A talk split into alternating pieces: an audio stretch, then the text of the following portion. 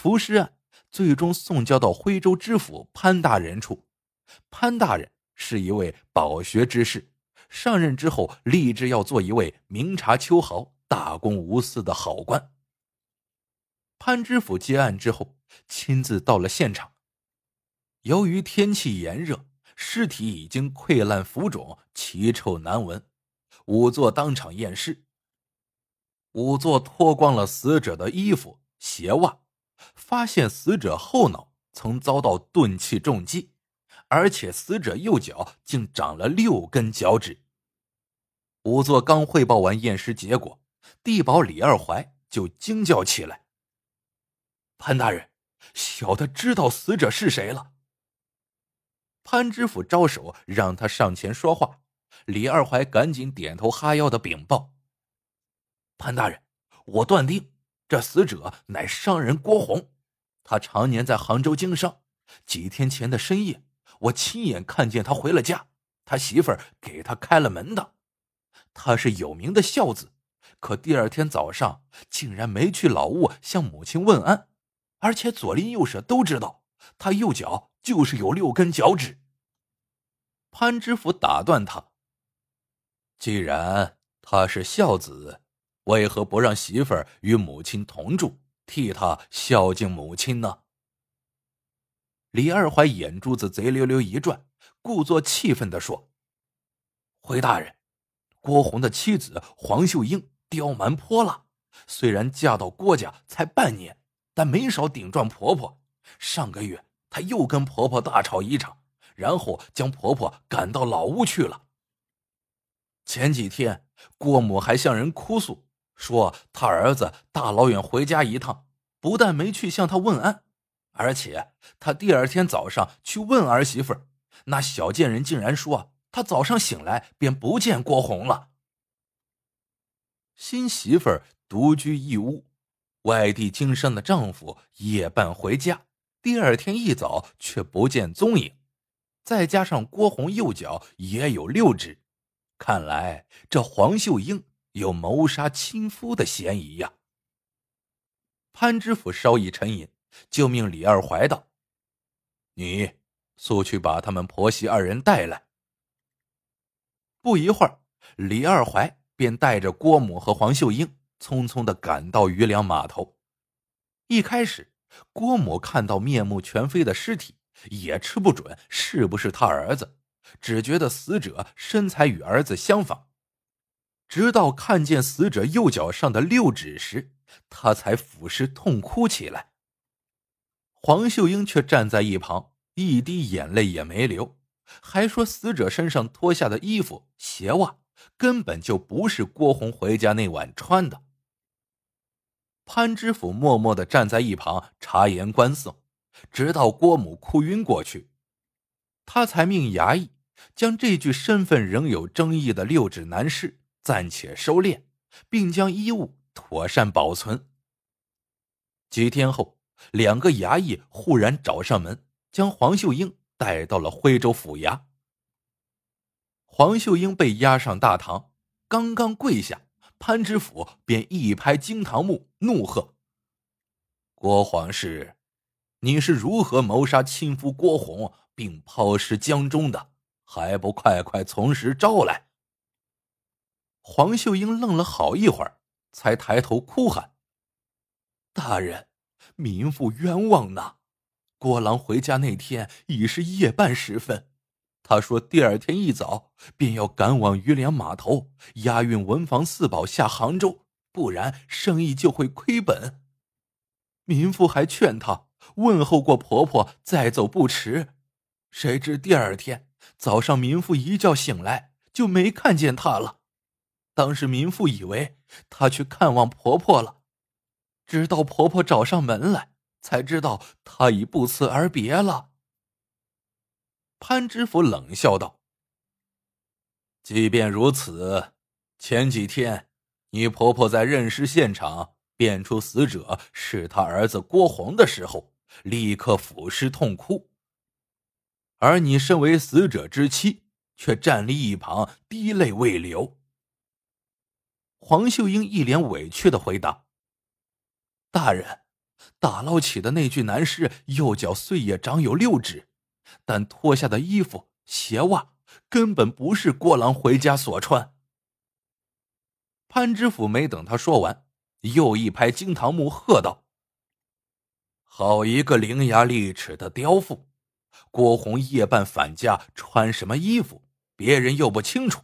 你口口声声说郭红那天早上就已乘船下杭州。”但本府这些天查问了所有的船家，他们都说那天早上没见过郭红，更没有替他装运什么文房四宝。看来不动大刑，你是不会招认勾结奸夫、谋杀亲夫的罪行了。来人，给他上夹板。原来，因为死者后脑曾遭钝器重击，而黄秀英身材娇小。无法一人搬运沉重的尸体抛入江中，所以潘知府认定他有同谋，而同谋之人必是他的奸夫。黄秀英听到自己又被加了条勾结奸夫的罪名，气得浑身发抖，指着潘知府骂道：“你这昏官！民妇历来严守妇道，您怎能血口喷人，污我清白？”他骂声未绝。几个如狼似虎的衙役就将他双手套上了夹板，接着将两边绳子用力一拉，痛得他冷汗直流，惨叫连连。但夹板松开之后，黄秀英继续喊冤：“你这昏官，你说民妇勾结奸夫，谋杀亲夫，并抛尸江中，那你为何不去我家里看看？为何不去向左邻右舍打听打听？”我是不是清白之人？听到此话，潘知府不禁恼羞成怒，又下令用刑，直到黄秀英痛晕过去，他才命人将他押回大牢。第二天上午，潘知府去黄秀英家中里里外外勘察了一遍，结果没有发现一丝血迹。他又向左邻右舍打听黄秀英的为人，只有刘大妈说她是个好媳妇。别人都支支吾吾，不愿表态。如此一来，潘知府更加认定黄秀英早已消灭罪证，而且与邻里不和，不是个好女人。但他哪里知道，昨天下午李二怀来过，他放出风声说，知府大人早已洞察郭红是被黄秀英伙同奸夫谋害的，知府一定会明察暗访，找出那该死的奸夫。左邻右舍一听，不想惹祸上身，故而都不敢站出来替黄秀英说话。潘知府自以为了解了实情，他回到府衙，又提审了黄秀英，可黄秀英仍然喊冤不止。潘知府盛怒之下，又对黄秀英用了重刑。黄秀英支撑不住了，他想，与其这样被昏官活活整死，还不如暂且认罪。说不定郭郎过些日子便从杭州回来了，自己的冤情也就昭雪了。于是他撕心裂肺的喊了一声：“民妇愿意招供。”潘知府脸上露出了得意的冷笑，命人将黄秀英押回府衙接受审问。黄秀英此时虽想保住性命，等待丈夫归来，但她不想连累无辜。只说那奸夫是一个素不相识的外乡人，那天夜里他第一次与他苟合，不想郭红竟然深夜返家，结果奸情败露，只好与那奸夫一起敲昏郭红，并连夜将他抛入江中。但抛尸之后，奸夫便仓皇逃跑。黄秀英招供画押之后，并没有盼来他苦苦等候的郭郎。半个月之后。他被开刀问斩，刚刚行完刑，一位年轻男子不顾兵丁衙役阻拦，发疯似的闯进刑场，抱着黄秀英的尸体放声痛哭。潘知府以为是奸夫自投罗网来了，立即下令衙役将他押回府衙。谁知审问之后，才知道此人竟是黄秀英的丈夫郭红。黄秀英含冤入狱之后。黄父喊冤无门，便让黄秀英的哥哥前往杭州寻找郭洪。但郭洪在杭州并无商号，只是一介游商。黄秀英的哥哥踏遍杭州城的大街小巷，才在一家偏僻的小客栈找到了妹夫郭洪。郭洪听说爱妻蒙冤入狱，日夜兼程赶回来搭救，但最终还是迟了一步。面对死而复生的郭洪，潘知府脑中顿时一片空白。知道已铸成了千古奇冤。潘知府瘫坐在大堂上，愣愣的听着郭红哭诉他不辞而别的经过。原来那天早上天还没有亮，郭红就起床了，因担心生意亏本，决定不去看望母亲了。他又不敢叫醒熟睡的妻子，怕他责怪自己出尔反尔，于是悄悄关上门，直奔码头。快到码头时，他看见儿时好友吴明高正在路旁割驴草，便吩咐吴明高带个口信给他母亲，说他已乘船回杭州了。但郭洪搭乘的是一艘外地来的返航商船，只收本地商船六成的运费。那外地船家担心本地船家怪自己抢了他们的生意，所以并没有停泊在渔梁码头，而是停在了一个小码头。本地船家自然都不知道郭洪乘船出发了。潘知府立即让人传来吴明高。吴明高得知黄秀英已含冤而死，立即懊悔不迭的交代：他那天割完草回家，多喝了几杯，结果把捎口信的事忘到了九霄云外。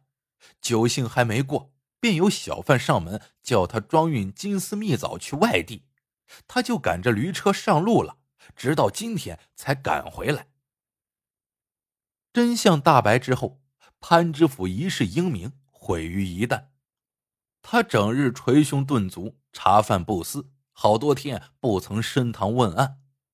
过了好几天，他又打起精神升堂了。他命衙役去把黄秀英一案的相关证人全部传来，还把府学训导。知县和当地名流乡绅请到了公堂之上，证人当中却少了郭红的母亲和李二怀。负责去找他们的衙役回来禀报，他们在郭家老屋里发现郭母和李二怀都已中毒身亡，在桌子上还摆着吃剩的酒菜。根据邻居们的推测，十有八九是郭母无颜面对儿子。也恨透了李二怀，便下了毒。但潘知府已无心理会这些，他向在座的官员和乡绅们深施一礼，说道：“今天请诸位来，是要将黄秀英被冤杀一案做个了结。如有不公之处，还请大家直言相见。”说完，便命衙役将郭洪、吴明高叫上了公堂。郭洪连遭丧妻亡母之变，真是痛不欲生。他跪在公堂上，一边嚎啕大哭，一边埋怨自己当天不该只想着赚钱，没看望了母亲就去杭州，否则悲剧就不会发生。潘知府虽然很同情他，但还是狠下心来，命衙役重打郭洪二十大板，以罚他重利妄加之过。吴明高。也非常后悔自己不该好酒贪杯，没把好友嘱托的口信带到，这才酿成冤案。表示心甘情愿的接受处罚。潘知府稍一沉思，便下令衙役割去吴明高的一只耳朵，以罚他记性误人之过。接下来，潘知府又命人取下了高悬在堂上“明察秋毫，大公无私”的牌匾。当着众人的面将他砸碎，最后他摘下了头上的乌纱帽，跌跌撞撞的走出了府衙大门。